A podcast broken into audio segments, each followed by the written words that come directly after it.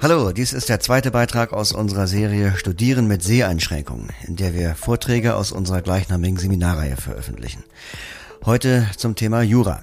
Der Jurist Hendrik Lonnemann erzählt von seinem Studium und erklärt unter anderem, warum er meint, dass das Jurastudium sich besonders gut für Blinde eignet. Er geht sehr detailliert darauf ein, wie das Ganze abläuft, auch in Bezug auf das Referendariat. Man erfährt aber auch, worauf man sich da einlässt. Unter anderem fällt das Wort Frustrationstoleranz. Dann wiederum wird klar, auch wenn man nur eins von zwei Staatsexamen schafft, ist das auch schon eine ganz gute Grundlage. Er greift dann das Thema Assistenzkräfte auf und sagt, was da in Bezug auf das Jurastudium besonders zu beachten ist. Und zum Schluss räumt er noch mit ein paar Mythen um das Jurastudium auf.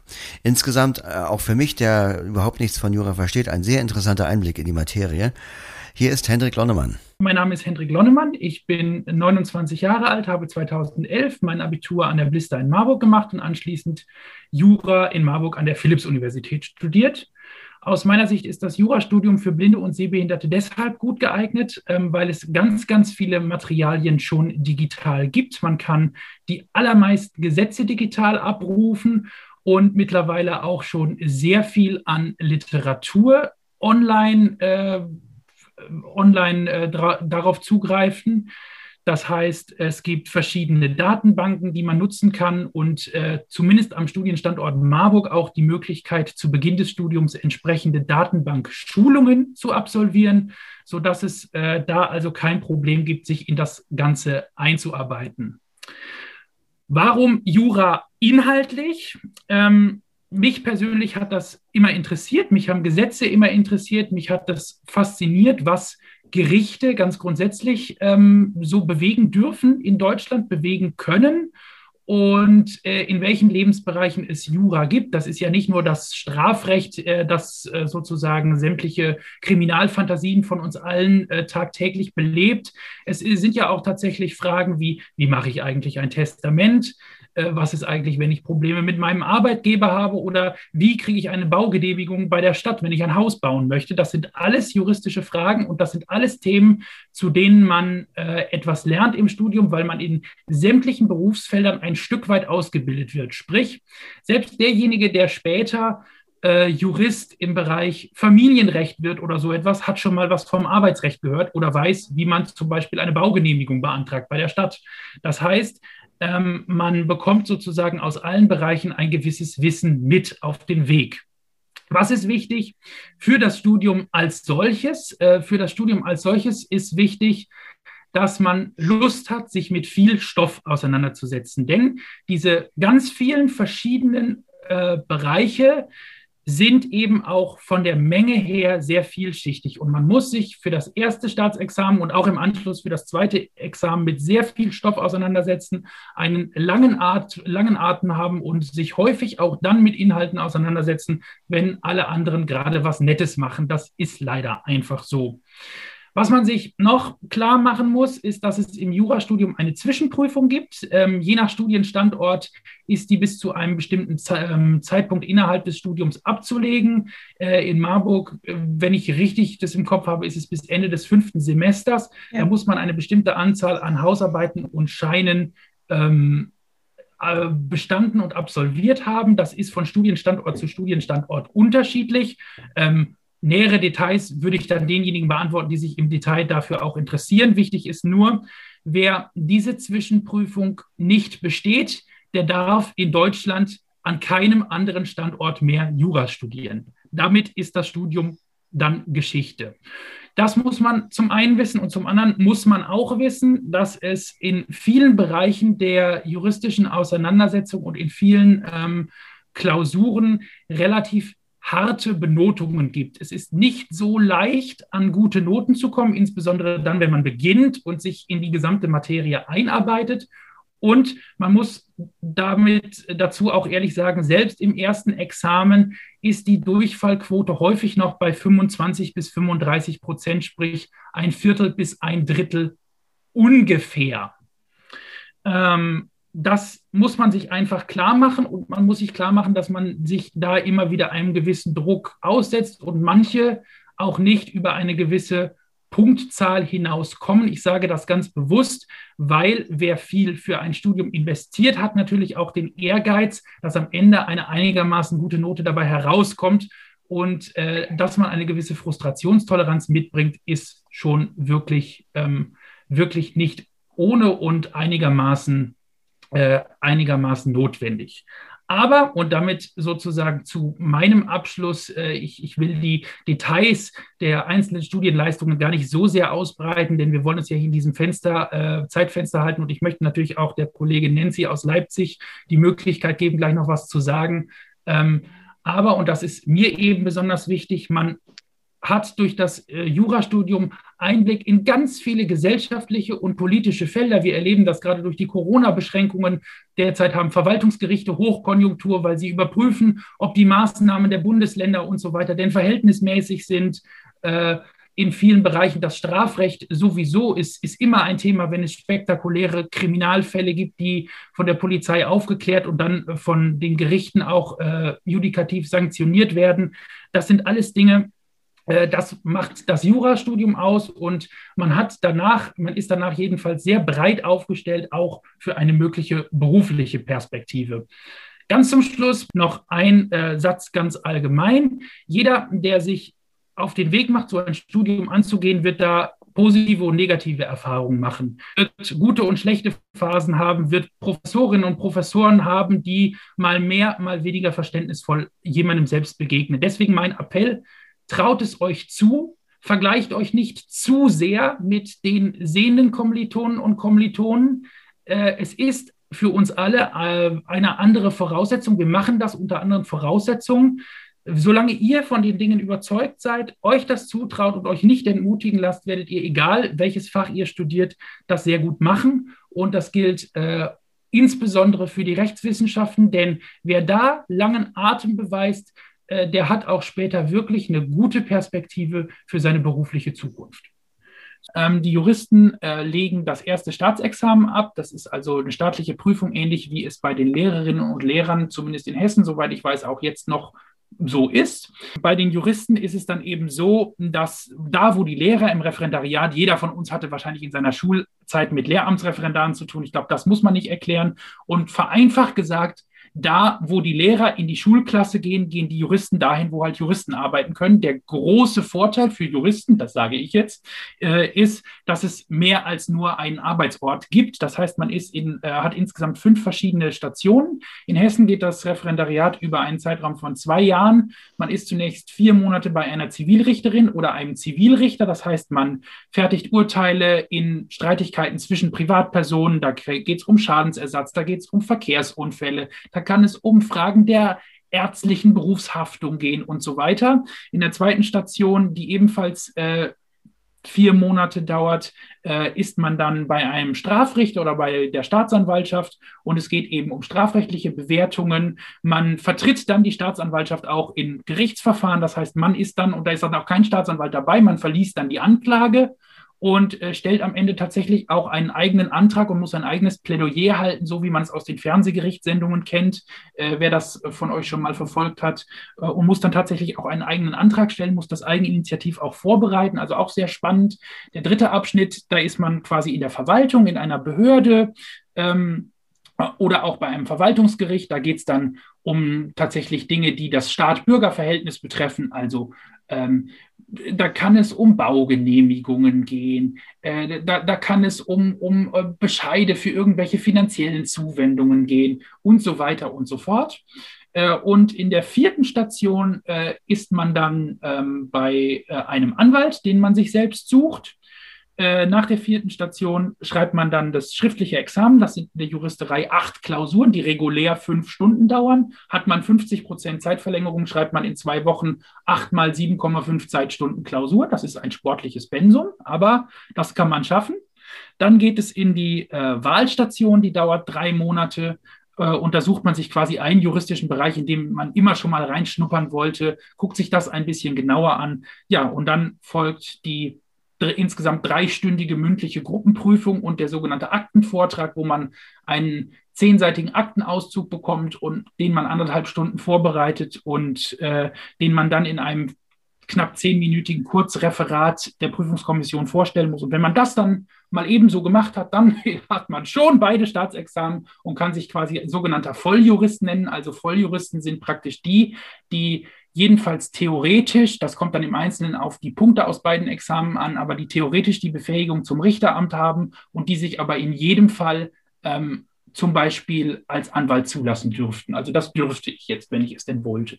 Ich habe natürlich auf die Hilfsmittel äh, zugegriffen, auf die ich während der Klausuren zugreifen durfte. Im ersten Examen bei den Juristen sind das sämtliche Gesetzestexte, die man auch digital verfügbar bekommen kann. Die Landesgesetze aus dem spezifischen Bundesland, das ist nicht ganz so einfach daran zu kommen, aber das geht auch.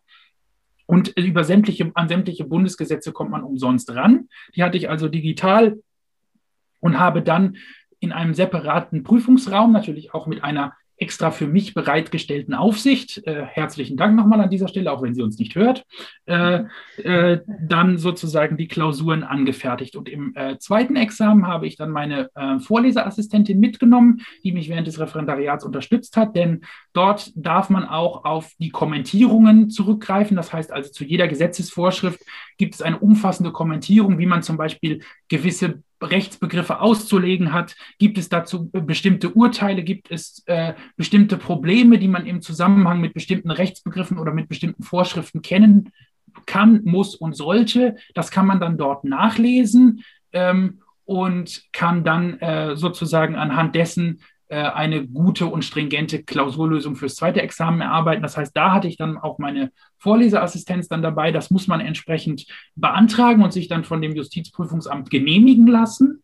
Ähm, das wird in aller Regel aber genehmigt unter der Voraussetzung natürlich, dass die Vorleseassistenz keinerlei juristische Vorbildung hat, was für einen selbst die Schwierigkeit mitbringt, dass man natürlich sich äh, ein bisschen so eintrainieren muss, dass die Vorleseassistentin oder der Vorleseassistent weiß, worauf es ankommt, wenn man die entsprechenden Dinge liest. Denn zum Beispiel eine einzelne Gesetzesvorschrift kann durchaus eine 70-Seiten-Kommentierung haben. Und wenn das jetzt ein Randproblem ist, eins von 20 kleineren Problemen, die in dieser Klausur, die also insgesamt siebeneinhalb Stunden mit Zeitverlängerung eingeschlossen dauert, äh, dann bezieht, dann muss man, muss man eben schauen, wie man das für sich äh, effektiv löst und dass auch die Vorlesekraft so eingestellt ist, dass sie nach Möglichkeit schnell auf diese Problemlösung zugreifen kann. Und das ist eben quasi zusätzlicher Arbeitsaufwand, die den Kolleginnen und Kollegen ohne eine entsprechende Seheinschränkung natürlich so nicht haben. Das muss man wissen und darauf muss man an der Stelle eingehen. Das ist aber vielleicht jetzt auch ein bisschen juraspezifisch. Nichtsdestotrotz ähm, gibt es das so oder vergleichbar vielleicht in anderen Fachbereichen auch. Und äh, das ist einfach schon ein wichtiger äh, Punkt, den man an der Stelle nochmal machen muss. Es ist einfach so, dass wir an vielen Stellen einen gewissen Mehraufwand haben, den wir wohl oder übel betreiben müssen, wenn wir thematisch bei der Sache bleiben wollen und wenn wir inhaltlich auf einer Ebene mit den Kolleginnen und Kollegen ohne eine Form der Beeinträchtigung mithalten möchten. Das, der berühmte Mythos des Latein, der hält sich ja wirklich sehr, sehr hartnäckig. Also, Latein ist mit Sicherheit keine zwingende Voraussetzung, um Jura zu studieren. Das heißt, es wird, soweit ich weiß, keinen Fachbereich in Deutschland geben, der das verlangt, dass man das mitbringt. Äh, und es wird niemanden geben, der komisch guckt, wenn man es nicht kann. Was aber mit Sicherheit hilft, ist, wenn man mit, äh, mit Latein ein bisschen vertraut ist, weil es eben manche Begriffe gibt, die auftauchen und die, wenn man mal Latein hatte und es einigermaßen gerne gemacht hat oder ein bisschen noch Erinnerung daran hat, helfen kann, äh, diese Begriffe für sich einzuordnen. Wenn man das auf den ersten Blick nicht kann, dann äh, es, steht es jedem zu, das auch im Detail nachzufragen und äh, auch zu sagen, halt, stopp, ich hatte kein Latein, das verstehe ich nicht, da guckt mit Sicherheit niemand komisch und äh, ausschlaggebend ist das mit Sicherheit nicht. Und was die äh, Frage der Gesetzestexte angeht, muss man Folgendes sagen. Ähm, die Gesetzestexte auswendig lernen, ganze Paragraphen auswendig lernen muss niemand, denn jeder Gesetzestext kann ja benutzt werden zu den Klausuren. Das ist ja quasi das, was das sozusagen das juristische Handwerkszeug ist. Das sind die Gesetzestexte. Äh, der, der, äh, der Malermeister geht auch nicht ohne den Pinsel auf die Baustelle. Dem sagt man auch nicht, du darfst jetzt hier keinen Pinsel benutzen. So funktioniert es nicht. Und der Jurist geht auf die juristische Baustelle, also in seinen Fall, den er lösen muss, auch niemals ohne Gesetzestext. Also müssen bestimmte Vorschriften auf keinen Fall auswendig gelernt werden. Was natürlich hilft und was äh, enorm auch äh, von Profit ist für die eigene Orientierung ist, wenn man weiß, das Gesetz hat einen allgemeinen Teil, der geht von dieser Vorschrift bis zu dieser Vorschrift. Äh, Regelungen zum Kaufvertrag befinden sich in diesen oder jenen Vorschriften. Regelungen zum Arbeitsvertrag ab der Vorschrift sowieso. Wenn man sich in etwa das vorstellt, dass wenn sozusagen eine Norm auftaucht, dass man zum Beispiel sagen kann, Moment, das ist, was weiß ich, 613, Moment 611 ist der Arbeitsvertrag. Das heißt, wenn ich den Paragraphen 613 höre, weiß ich, es muss irgendwie in diesem Kontext stehen und irgendwas mit dem Begriff Arbeitsvertrag, Arbeitnehmer, wie auch immer zu tun haben. Äh, da gucke ich mal nach. Also das hilft schon. Ähm, und da sei nochmal gesagt, denjenigen, die sich äh, mit dem Gedanken tragen, so ein Jurastudium zu beginnen, beziehungsweise schon drin stecken, aber merken, das ist für mich eine enorme Arbeitsbelastung, denen rate ich an, macht das erste Staatsexamen, dann habt ihr immerhin schon ein abgeschlossenes Studium. Ähm, früher konnte man äh, statt des Staatsexamens auch ein juristisches Diplom machen. Ähm, das ist jedenfalls in Marburg so nicht mehr möglich. Äh, da wird gerade die Einführung eines Jura-Bachelor diskutiert. Wie weit diese Prozesse gediehen sind, weiß ich ehrlicherweise nicht. Ähm, der Diplomjurist oder der Jurist mit einem Staatsexamen kann aber jedenfalls unter Umständen in Behörden als Justiziar, als äh, Sachbearbeiter für ganz spezifische individuelle Rechtsgebiete arbeiten. Ähm, und mittlerweile muss man auch ehrlich sagen, ähm, die Volljuristen jedenfalls in der privaten freien Wirtschaft haben keine größeren Schwierigkeiten, jedenfalls dann, wenn sie ohne Beeinträchtigung unterwegs sind, eine Stelle zu finden. Und ich glaube, der, die Tendenz wird dahin gehen, dass man auch dort mit einem Staatsexamen äh, schon eine Perspektive entwickeln wird können in den nächsten Jahren. Ähm, aber das braucht es dann eben tatsächlich schon. Soweit der erste Teil mit Hendrik Lonnemann rund ums Jurastudium. Jetzt kommt noch ein zweiter Teil. Da geht es dann mehr so um die Rahmenbedingungen. Er berichtet von seiner Wohnungssuche, von seiner Erfahrung mit äh, dem WG-Leben. Er erzählt aber auch, äh, wie er sich als studentische Hilfskraft betätigt hat und im Rahmen dessen Überzeugungsarbeit für Barrierefreiheit leisten konnte. Und ähm, eingangs erzählt er, warum er sich für den Standort Marburg entschieden hat. Weil äh, das eben die Stadt ist, in der ich schon mein Abitur gemacht habe, an der Blister im Jahr 2011 und mich da schon einigermaßen gut zurechtgefunden habe und ähm, das Thema Orientierung und Mobilität in meinem Leben immer etwas gewesen ist, was mir eher schwer gefallen ist. Ich hatte immer Probleme damit, mich in neuen Umfeldern zurechtzufinden. Es hat äh, doch immer eine Zeit gedauert, bis ich irgendwie zurechtkam. Und da habe ich gedacht, dann vielleicht besser in dieser Stadt bleiben. Das ist ja vielleicht gar nicht so schlecht. Was den privaten Rahmen angeht, den ich mir geschaffen habe, ähm, war das etwas, was ich jederzeit wieder so machen würde, was aber nicht für jeden so zu empfehlen ist. Ich bin nämlich mit zwei ehemaligen Mitschülern von mir zusammengezogen und wir haben äh, alle drei unser Studium in Marburg begonnen und äh, haben viele, viele Jahre gemeinsam zusammengelebt. Äh, das war eine ganz, ganz tolle Zeit. Das hat sich für mich persönlich deshalb auch sehr gelohnt, weil beide ehemaligen Mitschüler noch einen gewissen Sehrest äh, haben im Vergleich zu mir, der ich komplett blind bin. Und äh, man konnte mich dann doch am Anfang bei einigen Dingen noch unterstützen und äh, mich ein bisschen im Alltag begleiten. Denn gerade zu Beginn also bei mir war es dann so, ich musste verschiedenste, mich in verschiedensten Gebäuden zurechtfinden, auch zwischen den Gebäuden hin und her pendeln innerhalb kürzester Zeit. Das ist dann, selbst wenn man sich in einer Stadt schon auskennt, trotzdem noch eine Herausforderung, denn vor Ort trifft man insbesondere in so einem Studienfach wie Jura, das habe ich ja in der vergangenen Woche im ersten Teil des Seminars schon berichtet, doch auf größere Personengruppen.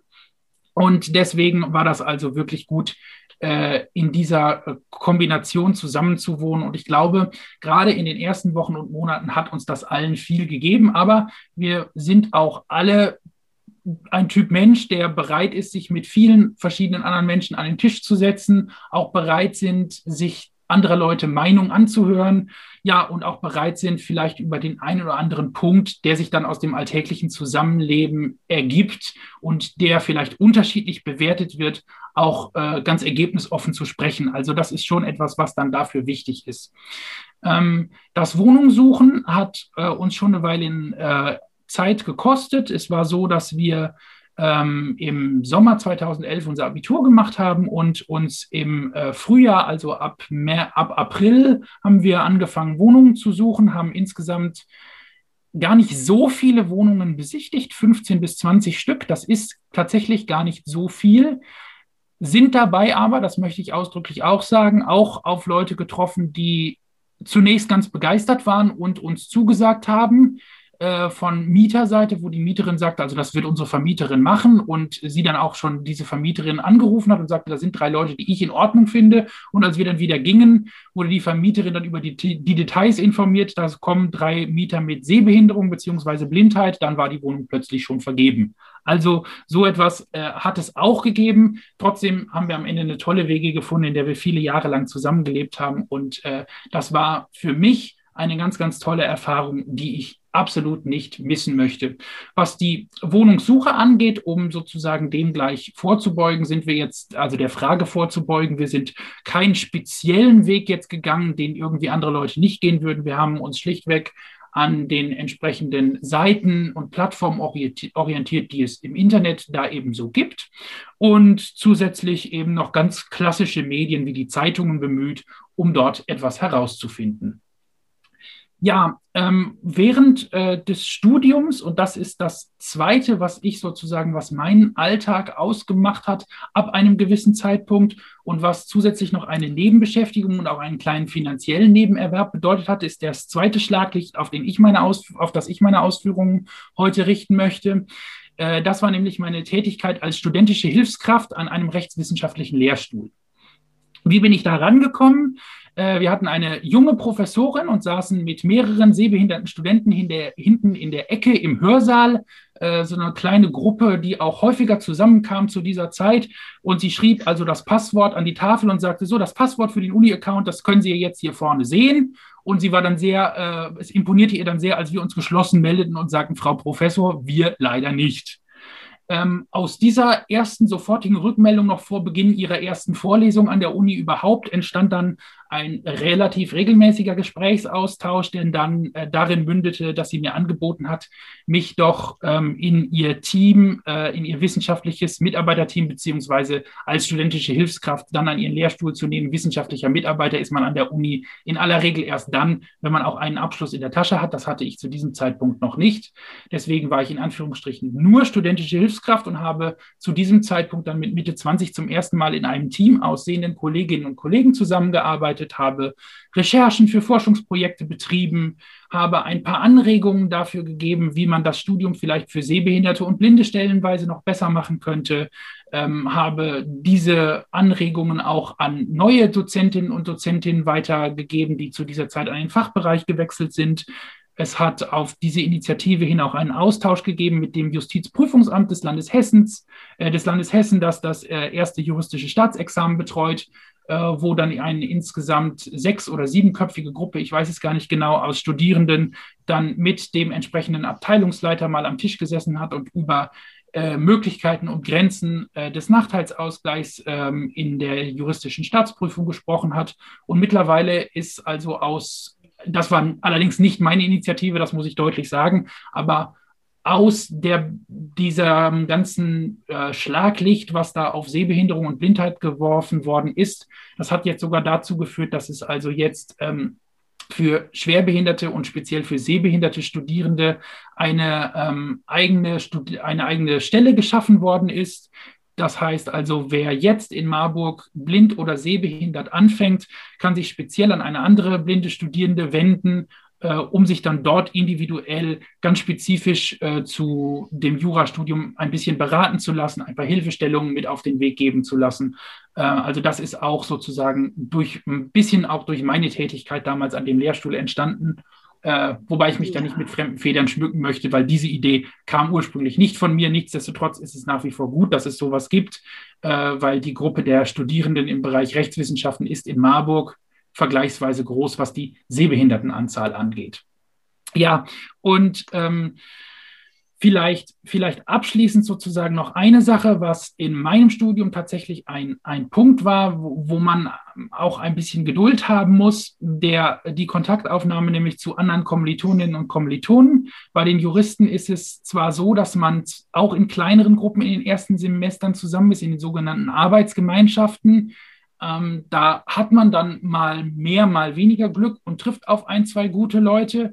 Aber es ist eben häufig, wenn man jetzt nicht direkt irgendwie Telefonnummern austauscht und wie ich ein bisschen vorsichtiger an die Sache rangeht, auch eben schwer, die Leute wiederzufinden, insbesondere in den großen Hörsälen, weil da ist ein, eine solche Lautstärke und eine solche Kulisse, äh, dass es dann schwer ist, den Einzelnen wiederzufinden, wenn er oder sie dich nicht direkt anspricht. Das muss man klar sagen. Also da äh, kann ich aus meiner Erfahrung heraus sagen, empfiehlt sich ein wenig Geduld und es empfiehlt sich da auch ein bisschen dran zu bleiben. Ein paar gute Leute gibt es immer, aber ich muss auch ehrlich sagen, sehr viele Leute, mit denen ich jetzt besonders gut bis heute befreundet wäre, habe ich über das Studium auch wieder nicht kennengelernt. Also das wäre jetzt, das ist natürlich eine ganz individuelle Erfahrung und das ist, hängt dann vielleicht auch ein bisschen mit der Eigenbrötlerei des Juristen als solchem zusammen. Das kann schon sein. Ähm, aber das ist natürlich etwas, was einem genauso gehen kann. Und da rate ich dann immer nur, ähm, sich sozusagen immer auch bewusst machen, wen man auch vorher so hatte und insbesondere auch mit anderen Menschen, die zum Beispiel von dem Thema Sehbehinderung betroffen sind, sich weiterhin regelmäßig auszutauschen, um, um einfach äh, ja, um, um einfach regelmäßig Kontakt mit anderen Menschen zu haben. Denn äh, in so großen Studienfächern ist das in den ersten Wochen und Monaten mit Sicherheit nicht immer einfach. Soweit Hendrik Lonnemann und soweit diese Episode zum Thema Jurastudium. Ich fand es sehr interessant. Ich hoffe, ihr habt einiges mitgenommen. Wenn ihr euch für weitere Beiträge aus der Seminarreihe Studieren mit Seheinschränkungen interessiert, dann findet ihr die auf offsite.de, unser Forum für junge Leute, offsight.de und dort in der Kategorie Schule, Bildung, Studium und Beruf. Da gibt's nicht nur diese Beiträge ähm, aus unserem Podcast, sondern halt auch Textbeiträge von Leuten, die etwas über ihr Studium in Bezug auf die Blindheit schreiben und zwar viel mehr, als wir in der Seminarreihe abdecken konnten. Also es lohnt sich wirklich, in diesem Feld mal reinzuschauen. Bis dann! Und Jobs. Infos des DWSV Jugendclub. Mit uns kannst du arbeiten.